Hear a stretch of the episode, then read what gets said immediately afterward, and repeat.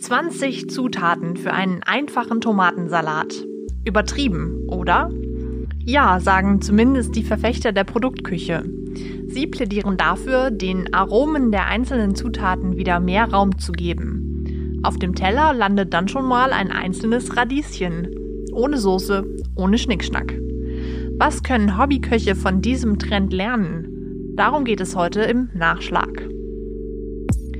Nachschlag, der Recherche-Podcast Ihrer regionalen Tageszeitung.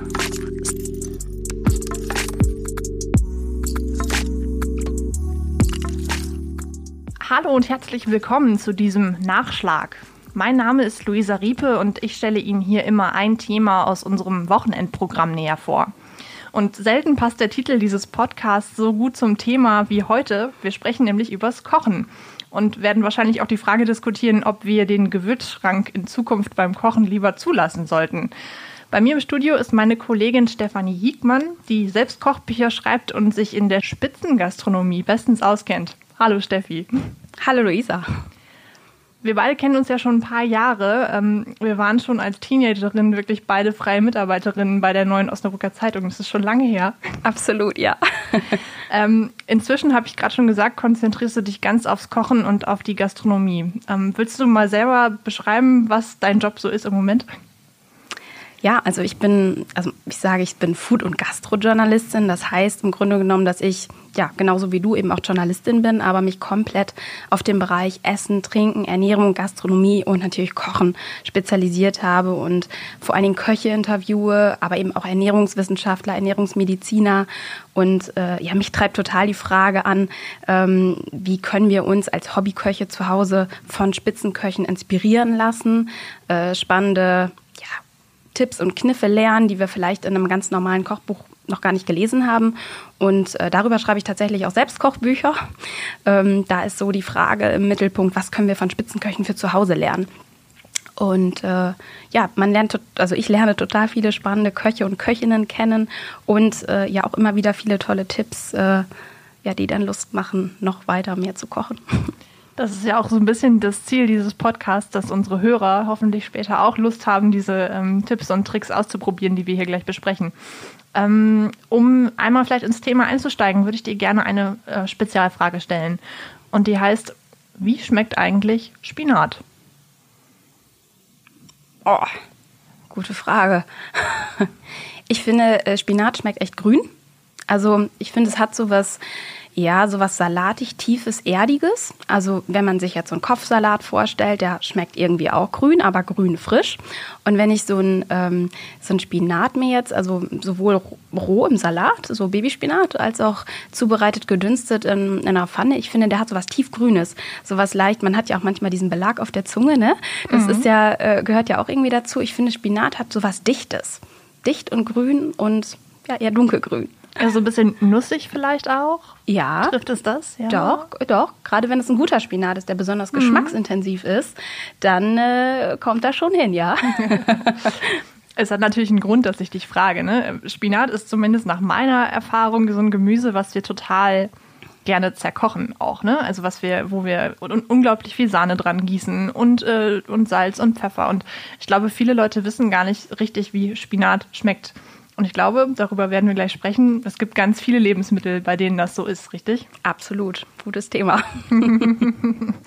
ähm, in der Spitzengastronomie, hast du mir vorher verraten, ist es ja jetzt so, dass sich eine, eine, eine neue Denkweise, eine andere Denkweise so ein bisschen etabliert. Ähm, Köche machen nämlich genau das Gegenteil. Sie geben den Hauptzutaten ihrer Gerichte wieder mehr Augenmerk. Ähm, das Stichwort ist da Produktküche. Kannst du das mal vielleicht erklären, was das bedeutet? Ja, also wie der Name schon sagt, das Produkt steht im Mittelpunkt. Äh, man kann auch ganz, äh, ja, ganz klassisch von Produktliebe sprechen, die man auf den Teller bringt. Also der Begriff ist tatsächlich nicht geschützt, aber man versteht darunter, dass man eben an den Spinat, den du gerade schon aufgegriffen hast, dass man da eben nicht äh, Curry, Sahne, Zwiebeln, Knoblauch und wer weiß, was alles noch dran tut, sondern den, versucht den Spinat so zuzubereiten, dass man echt Spinat schmeckt. Das geht natürlich nur dann, wenn man echt guten Spinat hat.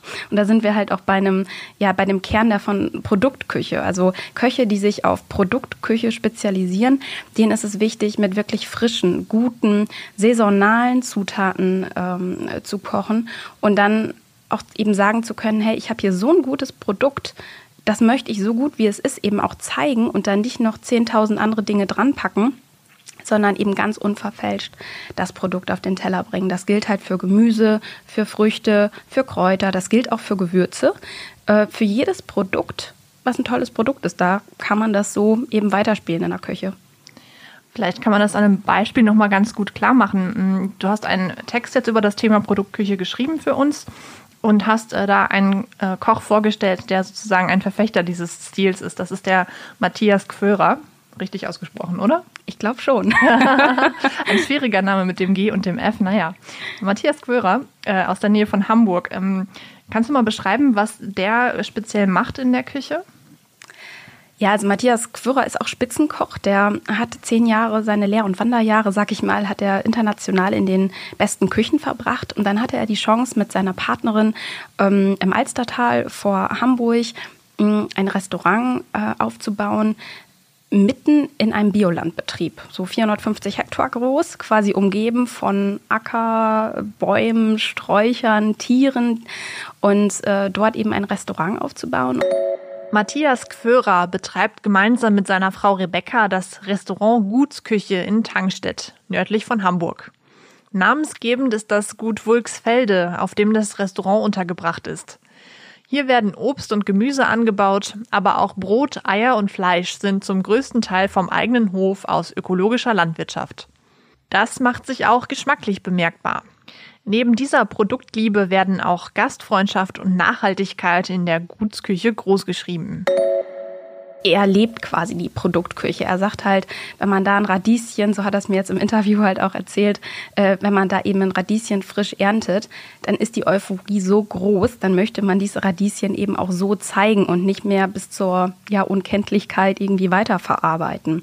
Und daher rührt sein Wunsch eben den Leuten zu zeigen, wie ein gutes Produkt wirklich schmeckt. Also er sagt, ich habe den Luxus, ich habe hier die besten äh, Produkte vor der Haustür und genau so möchte ich es auch präsentieren.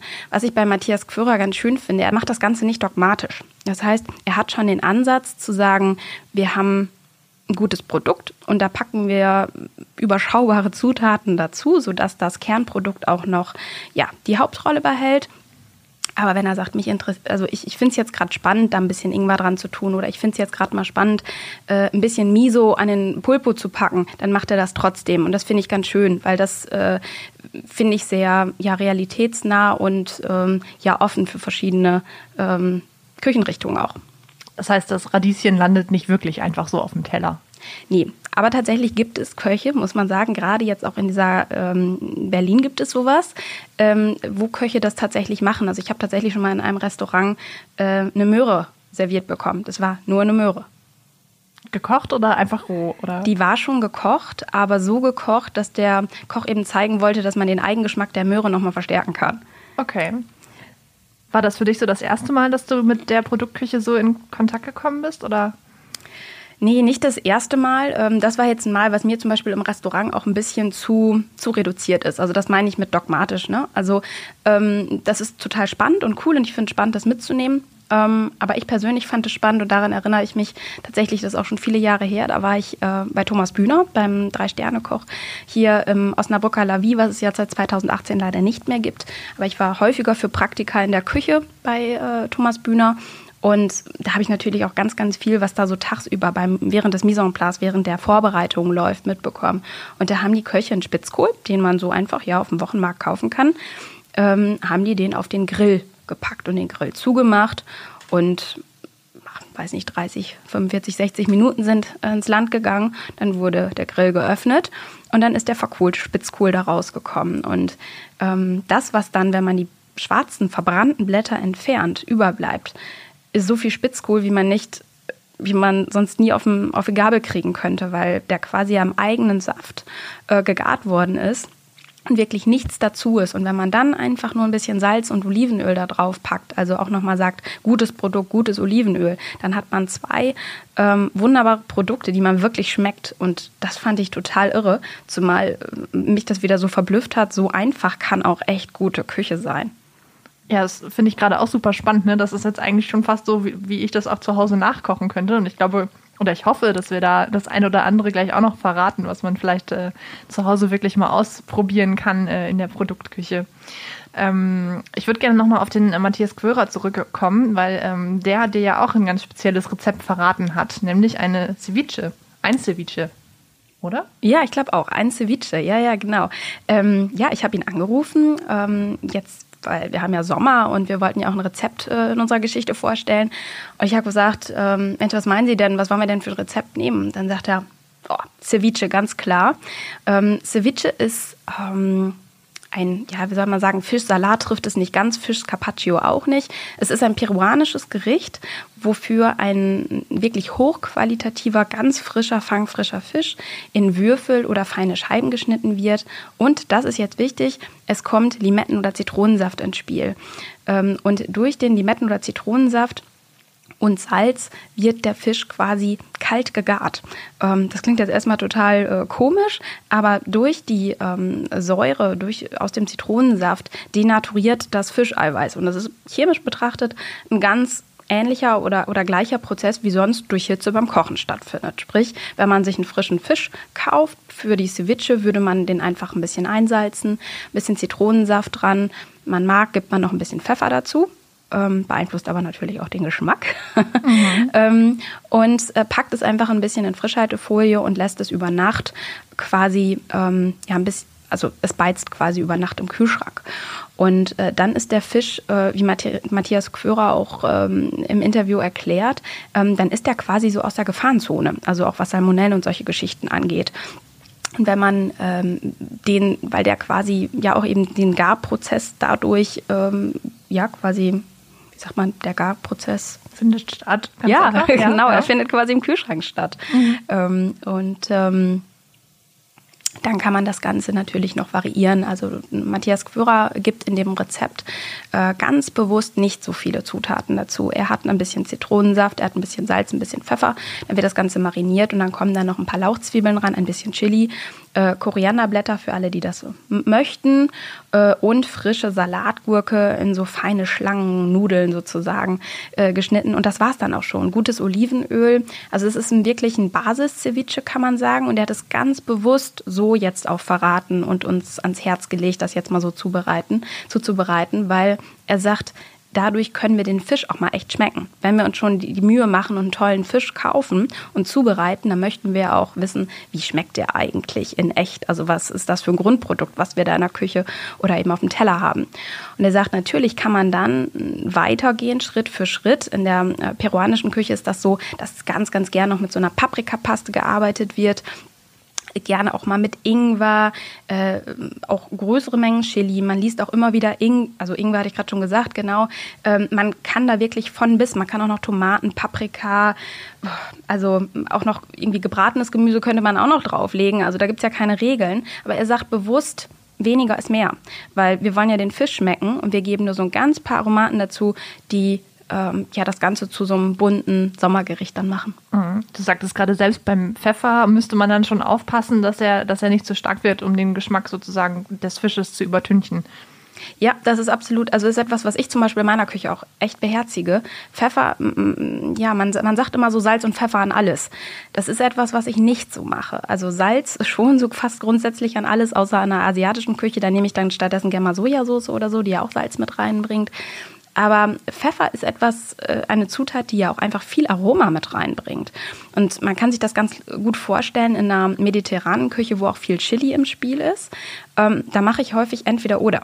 Also entweder bringe ich die Schärfe, Noten, die Aromen auch durch, ähm, durch Pfeffer rein also dass ich die Pfefferschärfe auch haben will und die Aromen, die der Pfeffer mitbringt. Oder ich gehe in diese, ähm, in diese Chili-Richtung, die ja auch Schärfe und auch, aber auch Aromen mitbringt. Und ähm, deswegen ist es für mich schon eine Zutat, die auch einfach würzt und nicht so ein Standardding einfach mal drauf.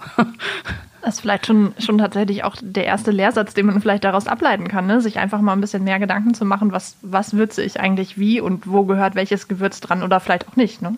Ja, absolut. Und das, das will ja auch diese Produktküche. Deswegen ist die ja auch spannend, gerade für Leute, die sich so Step für Step mal an Neues heranwagen möchten. Die sagt ja im Prinzip nur, ähm, kauft euch ein gutes Produkt, setzt euch ein bisschen mit dem Produkt auseinander, äh, lernt, wie es schmeckt und werdet dann kreativ. Also die sagt ja auch nicht, dass man da nicht noch, wenn man sagt, ach Mensch, da könnte ich jetzt aber das und das zu kombinieren, das würde ja vielleicht total spannend schmecken, auch wenn man dann den Fisch zum Beispiel beim Ceviche weniger schmecken würde. Ist ja nicht schlimm. In dem Fall will ich es ja. Ich mache es ja bewusst. Und das ist eigentlich dieses bewusste Würzen, bewusst abschmecken und das Produkt bewusst äh, zu behandeln und eben auch durch andere spannende Produkte zu ergänzen. Das meint eigentlich diese Produktküche. Ein zweiter wichtiger Punkt bei der Produktküche ist ja auch das Produkt selber. Ne? Also es muss, wie du schon jetzt vor ein paar Mal gesagt hast, ein gutes Produkt sein, ein hochwertiges Produkt sein. Ja. Ähm, sieht man ja am Beispiel von Matthias Quörer auch wieder, ähm, der, wie du sagst, irgendwie quasi auf, dem, auf seinem Hof wohnt. Äh, warum ist das so wichtig? Ich sag mal, man kann sich das, glaube ich, ganz gut vorstellen. Ja, möchte man jetzt gar nicht dran denken, Winterzeit. Ähm, die Tomaten kommen eben nicht mehr so, so mega lecker ins Haus, sondern eben, ja, es ist keine Tomatenzeit, es ist nicht Saison. Ähm, wie schmeckt eine Tomate im Winter? Man kann die nicht mit einer guten Tomate aus dem äh, Sommer vergleichen, in der Regel. Ähm, wenn man da dann Produktküche macht und sagt, oh, ich nehme mir nur die Tomate, die ich gerade toll gekauft habe, ja, hilft nicht, weil die keinen weder Aromen noch Geschmack mit auf den Teller bringt. Ähm, das zeigt halt, für eine, für eine reduzierte Küche muss ich ein gutes Produkt haben, weil das muss ordentlich Power also mit, mit auf den Teller bringen. Deswegen ist äh, ja die Saisonalität ja halt auch bei der Produktküche so wichtig, ähm, dass man eben sagt, ich nehme mir im Winter äh, halt Rüben, die total lecker sind und süß sind, weil die sich eben auch in der Erde dann mit allem mm, ja versorgt haben, was sie brauchen. Äh, und im Sommer nehme ich mir eben eine schöne Gurke, eine äh, Tomate, Erdbeeren. Kirschen, was weiß ich, was dann alles im Sommer eben, das ist die Auswahl natürlich größer, aber auch im Winter gibt es viel zu entdecken. Und insofern sieht Produktküche über das ganze Jahr hinweg halt auch anders aus. Und also das Buch von Matthias Quörer ist halt auch einmal durchs Jahr quasi geschrieben. Und ähm, da sieht man das ganz gut, dass man immer aus dem Vollen schöpfen kann eigentlich, weil man kreativ damit umgeht und immer bewusst so einen Schritt nach nichts macht. Ich muss gerade tatsächlich an meinen letzten Sommerurlaub äh, denken und an so einen kleinen Gemüsestand, der irgendwo am Straßenrand aufgebaut war, wo wirklich so riesig große Tomaten zu kaufen waren und die waren so lecker. Also wie man sie quasi hier in Deutschland wahrscheinlich nie kriegen kann, aber einfach weil die irgendwie die äh, mediterrane Sonne gespürt haben und wirklich äh, richtig ausreifen konnten wahrscheinlich.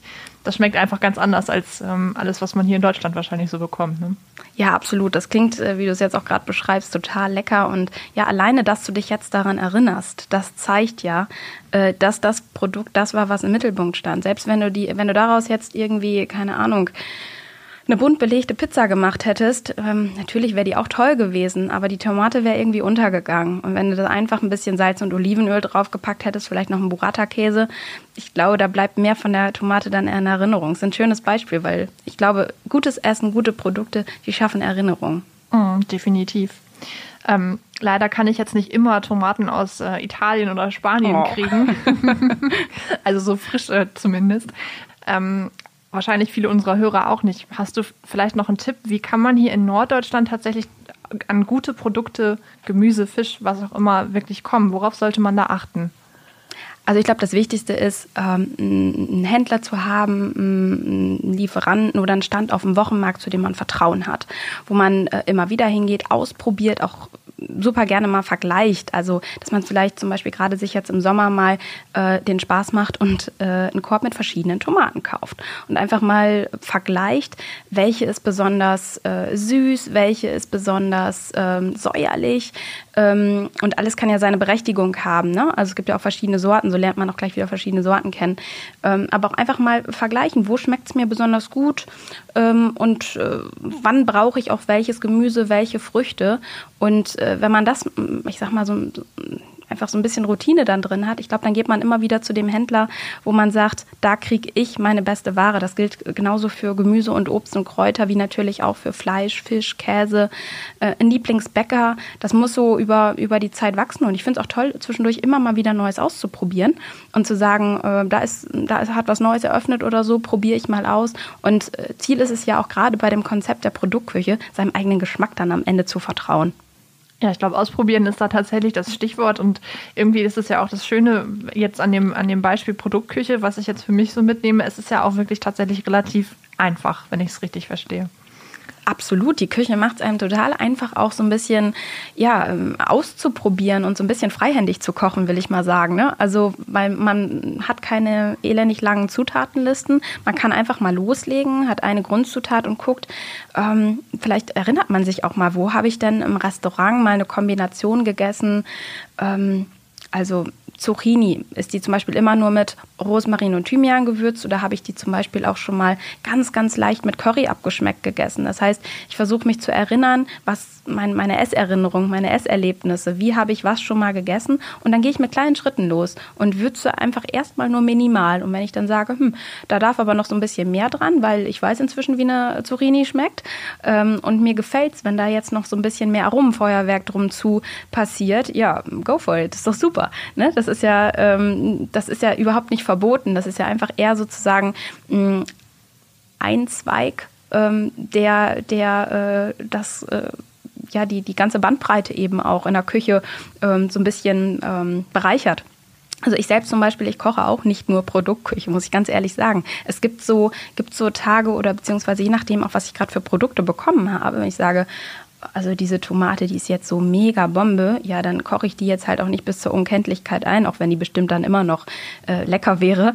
Ähm, aber dann verarbeite ich sie eben ganz bewusst reduziert und unverschnörkelt. Ähm, wenn ich aber auch Lust habe, und das können dann auch gute Produkte sein, wenn ich aber Lust habe, zum Beispiel asiatisch zu kochen, in der asiatischen Küche oder auch in der orientalischen passiert viel über Gewürze, ähm, über Soßen, sowas wie Sojasauce, Austernsoße, Fischsoße, ähm, auch wenn Knoblauch im Spiel ist. Man muss schon sagen, wenn viel Knoblauch verwendet wird, äh, ja, da schmeckt man halt vom Grundprodukt nicht mehr allzu viel. Es kann aber trotzdem mega lecker sein. Und das finde ich völlig in Ordnung. Äh, man muss es ja nur bewusst machen, dass man sagt, ähm, heute habe ich mal Bock, das zu schmecken und morgen das. Und man muss halt wissen, wenn ich halt Unmengen von Gewürze, von Soßen, von ähm, ja, Kräutern auch irgendwo rangebe, irgendwann ist vieles dann so weit überlagert, dass äh, man das, was zu Anfang in die Schüssel gewandert ist, vielleicht nicht mehr so findet. Ja, ich hatte ja vorhin äh, am Anfang etwas provokativ gesagt, wir werden darüber sprechen, ob wir den Gewürzschrank beim Kochen demnächst eher lieber zulassen sollen. Ähm, das, was du jetzt gerade gesagt hast, war eher ein Plädoyer dagegen, oder? Ja, also ich würde meinen Gewürzschrank nie schließen. ähm, ich, aber gleichzeitig, ähm, ja, soll, soll vielleicht die Produktküche so ein bisschen motivieren, den bewusst zu verwenden, bewusst zu öffnen, den Gewürzschrank. Also, dass man vielleicht auch nicht sagt, so hiervon ein bisschen, davon ein bisschen, auch viel hilft viel, ne? Ähm, was in der Küche ja auch gern mal so, ich sag mal, ähm, ja, so das Motto ist. Da würde ich halt eher sagen, kleine Mengen, immer schön ausprobieren und ähm, ja, ich finde es gerade auch schön, ein gutes Grundprodukt mit eins, zwei zusätzlichen Aromenrichtungen dann noch spannender zu machen. Also ich würde mich da ungern ähm, einschränken lassen. Aber drei, gleichzeitig finde ich es total äh, spannend als Inspiration, als ähm, einmal erinnert zu werden. Da war ja was. Verstehe. Wir haben jetzt sehr viel darüber gesprochen, wie reduziert Produktküche ist und dass ähm, die Herstellung oder die, den, das Kochen solcher Gerichte auch relativ einfach gehalten ist häufig. Ähm, es gibt ja in der Spitzengastronomie durchaus andere Trends. Mir fällt da dieses Stichwort Molekularküche ein, ähm, dass ich immer damit verbinde, dass die Köche sehr, sehr viel machen mit dem, mit dem Produkt. Ne? Ich, jetzt mal so als Beispiel aus der Luft gegriffen, die nehmen eine Stange Lauch, äh, quetschen die aus, dass der Saft rauskommt, dann wird der eingefroren und gehobelt und tausend Schritte damit gemacht, bis es nachher auf den Teller kommt. Ist das so eine Art Widerstreit da zwischen unterschiedlichen Ansichten, wie man Spitzengastronomie versteht oder wie ist das zu betrachten? Mm, als Widerstreit würde ich es nicht betrachten. Es sind verschiedene Richtungen, Strömungen, Trends, kann man vielleicht umgangssprachlich auch sagen, die über die Jahre, Jahrzehnte aufploppen und die verschiedene Gastronomen und ähm, manchmal eben auch Länderküchen über Jahre prägen. Also die Molekularküche, die hatte ja so ihre Zeit. Es gibt immer noch ähm, Läden, die damit arbeiten, manchmal eher am Rande, manchmal immer noch im Zentrum da geht es auch schon ums Produkt bei der Molekularküche. Es geht halt um deutlich mehr Verarbeitung. Gar nicht mal darum, ähm, ein Produkt durch, wer weiß wie viele Zutaten unkenntlich zu machen oder zu übertünchen oder so. Ganz im Gegenteil. Es geht auch schon um Fokus, wie bei der Produktküche auch. Nur man bedient sich Techniken eben der Chemie und der Technik, um ein Produkt in einer neuen Form zu präsentieren. Also ich habe zum Beispiel mal in Spanien eine ähm, eine scheinbare Paprika gegessen, ähm, die aber ein Dessert war, wo letztendlich äh, Nougat drin war. Ähm, das, war, das war total spannend. Also einfach, was da auch eben im Kopf passiert. Also das Gehirn denkt, äh, ich esse jetzt eine grüne Paprika und daneben liegt eine rote. Und dann äh, nehme ich das äh, Teil in den Mund und äh, ja, dann ist das Nougat, dann ist es ein Dessert. Und das ist ja schon spannend. Das sind Effekte, ähm, die haben genauso ihre Berechtigung wie eine Produktküche auch. Ähm, es ist einfach schon so, dass es die, die Küche, die gerade in der Spitzengastronomie und die, die, die man jetzt so weltweit erlebt, die ist immer geprägt von verschiedenen Stilen und letztendlich auch von Epochen sozusagen. Ja. Ähm, ganz aktuell ist ja auch, oder gar nicht mehr so aktuell, aber in, auf jeden Fall ähm, ja in aller Munde ist die New Nordic Cuisine. Die skandinavische Küche erlebte in den letzten Jahren einen wahren Aufschwung. Viele Köche in der Region besinnten sich zurück auf Zutaten, die die Natur in Schweden, Dänemark oder eben Finnland zu bieten hatte. Vor allem regionalen Fisch und saisonales Gemüse. Kennzeichnend für die sogenannte New Nordic Cuisine sind einfache, aber trotzdem durchdachte Gerichte, die mit natürlichen Aromen spielen und sich auf wenige gute Zutaten beschränken. Vorreiter waren beispielsweise die Gründer des zeitweise besten Restaurants der Welt, des Noma in Kopenhagen. Im Grunde genommen kann man sagen, das ist der Vorläufer der deutschen Produktküche. Ähm, insbesondere durch das Noma in Kopenhagen ähm, ist das jedem ein Begriff, wo einfach äh, mit dem gearbeitet wird, was die Natur bietet und das auch möglichst unverfälscht. Äh, einfach sehr ehrlich, fokussiert auf den Teller zu bringen. Ähm, nun haben die skandinavischen Länder andere Produkte als wir hier. Und ähm, insofern ist das nicht eins zu eins zu uns gewandert, sondern da haben sich eben Köche auch Gedanken gemacht und ähm, vielleicht war es auch einfach die Zeit, die sie beeinflusst hat, die Inspiration und dann ist eben hier eben auch diese und der Zeitgeist ähm, die Produktküche entstanden. Also es sind verschiedene Einflüsse, würde ich sagen, keine Widersprüche. Etwas, was vielleicht ähm, bei vielen Köchen sogar ein großes Ganzes ergibt. Wir hatten jetzt vorhin schon äh, ein ganz einfaches Rezept aus dem Bereich Produktküche, nämlich äh, das mit dem Spitzkohl, das du angesprochen hast. Ähm, das Rezept mit der Ceviche ist natürlich auf den Internetseiten unserer regionalen Tageszeitungen zu finden. Hast du vielleicht noch einen dritten Tipp, äh, wenn jetzt jemand in den Bereich Produktküche einsteigen will, mit was kann man denn mal gut anfangen? Also wenn wir beim Gemüse bleiben, was ich zum Beispiel total gerne mache, ähm, Karotten mag fast jeder, würde ich sagen, sind schön süß, wenn sie auch wirklich gut sind. Ähm, ich schneide die gern in so Stifte, ähm, pack da ein bisschen Salz dran und entweder ein bisschen Olivenöl oder Butter. Und dann röste ich die einfach ähm, so offen im Ofen. Aber auch nicht bei, ähm, ja, wer weiß wie 250 Grad, sondern eher so 170 Grad, sodass die nicht zu viel Röstaromen kriegen, aber quasi ja auch im eigenen Saft sozusagen in dem Öl so ein bisschen dann garen. Und dann hat man im Prinzip wirklich den reinen Karottengeschmack viel mehr, als wenn ich jetzt hingehen würde und die Karotte einfach in Wasser werfe und sprudeln kochen lasse, weil dann ist ganz, ganz viel Geschmack ähm, in dem Kochwasser. Das sieht man im Übrigen auch daran, weil das hinterher orange ist. da ist halt einiges drin dann.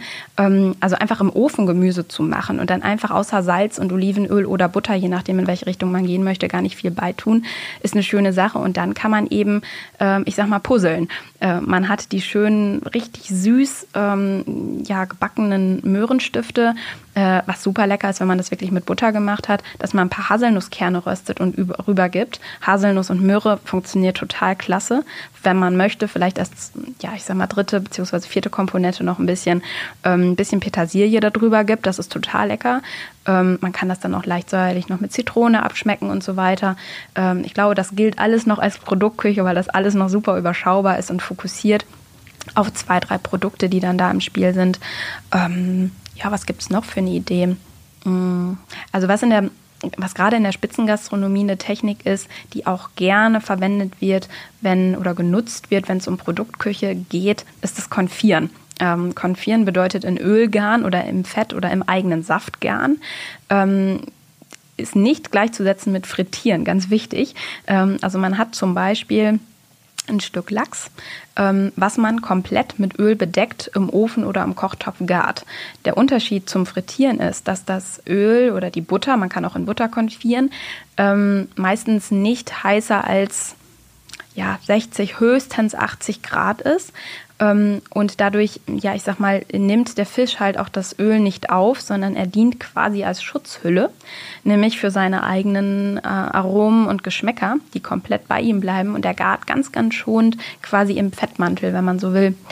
Und ähm, das ist auch eine total schonende Gartechnik, die jetzt nochmal einfach anders als beim Ceviche, wo es nicht ums Säuerliche geht, sondern hier dann eben eher ja um einen ja, durch Fett quasi ähm, mit Fett gegart wird, da wird auch der Eigengeschmack total behalten, beziehungsweise auch sogar gestärkt. Das ist auch eine schöne Möglichkeit. Und man hat gleichzeitig Niedrigtemperaturgarn, was immer gut ist, um Geschmack zu erhalten. Also das ist vielleicht auch grundsätzlich nochmal ein Tipp, wenn man ähm, an Fleisch und an Fisch denkt, ähm, je mehr äh, Temperatur, desto mehr Veränderung für das Produkt. Also ähm, man hört das immer häufiger, ist inzwischen ja auch sogar in der Altersküche angekommen, äh, durch diese sous sticks dass man zu Hause auch mit Niedrigtemperatur arbeiten kann.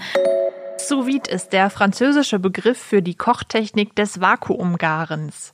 Fleisch, Fisch oder Gemüse werden dabei bei niedrigen Temperaturen im Wasserbad gegart. Zuvor werden die Zutaten in einem Kunststoffbeutel eingeschweißt und vakuumiert. Mit Hilfe sogenannter sous sticks die sich an jeden Kochtopf anbringen lassen, lässt sich die Methode inzwischen auch zu Hause anwenden. Sie verspricht ein besonders geschmacksintensives Ergebnis. Ähm, das ist kein Hokuspokus, das macht schon Sinn. Also man muss jetzt nicht alles ins sous Becken schmeißen. Nein, auf gar keinen Fall. Es macht nicht immer Sinn. Aber grundsätzlich, wenn man ein Steak zubereitet, das eben nicht bei voller Hitze äh, zuzubereiten, sondern wenn man wirklich von dem guten Fleisch, was man für teuer Geld gekauft hat, auch etwas schmecken möchte, dann sollte man vorsichtig mit der Wärme sein. Also ich mache das zum Beispiel so, auch ein Tipp, den ich von Thomas Bühner gelernt habe, ähm, dass äh, ich den, ähm, das Steak einfach ein bisschen ähm, ja, mit Öl einen Pinsel oder mit Butter, je nachdem, worauf ich Lust habe, lege ich das auf einen weißen Teller und packe das bei, je nachdem, wie viel Geduld ich habe, irgendwas zwischen 60 und 90 Grad äh, in Backofen und ähm, lasse das da so 10 bis 15 Minuten, je nachdem auch wie dick das Steak geschnitten ist, ist ganz wichtig zu gucken, äh, quasi schon mal ganz sanft gar ziehen. Drehe das einmal zwischendurch und dann gebe ich es quasi, wenn es eine Kerntemperatur von 54 Grad oder 50 Grad erreicht hat, gebe ich es wirklich nur noch für 10, 20, 30 Sekunden bei voller Hitze in die, ähm, in die Pfanne, in die heiße Butter, ins heiße Fett für die Röstaromen. Aber im Prinzip habe ich quasi durch dieses langsame Garen im Ofen, was ich auch super kontrollieren kann, habe ich ja äh, schon mal gewährleistet, dass, äh, dass das Fleisch auf einem, auf einem ganz äh, schonenden Level gegart wird und sprich alles auch an Geschmäckern, was drin ist, ähm, eben auch mit auf den Teller bringt. Auch da kann man ganz gut erkennen, habe ich eigentlich ein gutes Produkt, weil wer da mal mit zwei Qualitäten arbeitet, ähm, der, der merkt eben auch, ähm, welches das gute Stück jetzt war, wenn man das so zubereitet. Wenn man halt zig Gewürze, zig Soßen und was weiß ich noch an das Steak hauen würde äh, und es vielleicht auch noch völlig durch, äh, durchbraten würde, dann merkt man halt eben von guter Qualität auch gar nicht mehr so viel. Du sprichst das Thema jetzt gerade nochmal an. Ähm, ist denn so ein gutes Stück Fleisch auch immer ein sehr teures Stück Fleisch? Ja, gerade gerade ist ein sehr, sehr aktuelles Thema. Ähm, ich glaube ja. Fleisch muss seinen Preis haben, weil man muss sich einfach mal angucken, ähm, welche Geschichte dahinter hängt. Äh, wie soll ein Tier gehalten werden? Wie soll ein Tier geschlachtet werden? Wie soll das Fleisch verarbeitet werden? Ähm, das sind ja alles Fragen. Also ich habe mal für eine Geschichte tatsächlich auch eine Metzgerei besucht und mir angeguckt, ähm, wie dort gearbeitet wird. Ähm, das kann man nicht mit ein paar Cent bezahlen. Insofern, man muss sich einfach fragen, wie möchte ich eben auch dass mein Tier verarbeitet worden ist, was ich essen möchte, was ich bewusst esse. Und ähm, ja, dafür muss, ähm, dafür muss man gescheit bezahlen. Viel wichtiger ist aber noch als das Kriterium Geld, finde ich, dass ich mich damit auseinandersetze, wo kommt ein Fleisch eigentlich her. Also ähm, ich schaue dann schon, ähm, wo kommt das her, ähm, wo ist es verarbeitet worden. Ich frage auch einfach mal, ne? das ist vielleicht auch etwas für die Hörer, wenn man auf dem Wochenmarkt ist, wenn man beim Metzger seines Vertrauens ist, ähm, wenn zum Beispiel oftmals werden, werden, wird Geflügel, hat jetzt nicht jeder Metzger selbst, kauft er vielleicht zu, einfach mal fragen, wo kommt es eigentlich her?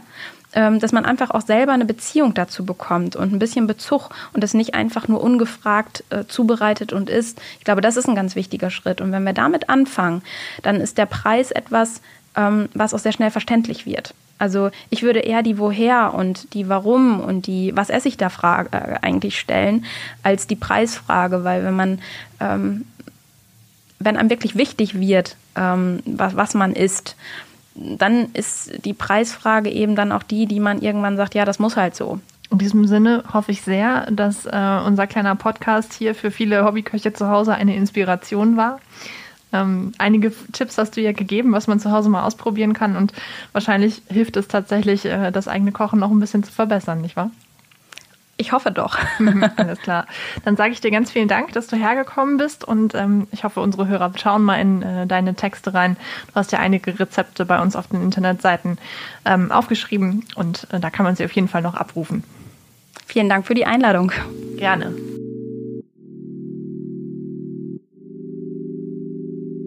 Das war Nachschlag, der Recherche-Podcast zum XL, dem Wochenendspezial von der Neuen Osnabrücker Zeitung, der Schweriner Volkszeitung und des Schleswig-Holsteinischen Zeitungsverlags. Vielen Dank, dass Sie zugehört haben. Wenn Sie mehr zum Thema der heutigen Folge wissen möchten, den ganzen Text von Stefanie Hiekmann zum Thema Produktküche mit dem versprochenen Ceviche-Rezept finden Sie auf der Internetseite Ihrer regionalen Tageszeitung. In der nächsten Folge Nachschlag habe ich meine Kollegin Anna Behren zu Gast. Sie ist Datenjournalistin und erklärt uns, was Statistiken und Grafiken über die Corona-Pandemie aussagen. Von den Neuinfektionen über die Verdopplungszeit bis zur Reproduktionszahl. Ich würde mich freuen, wenn Sie wieder zuhören.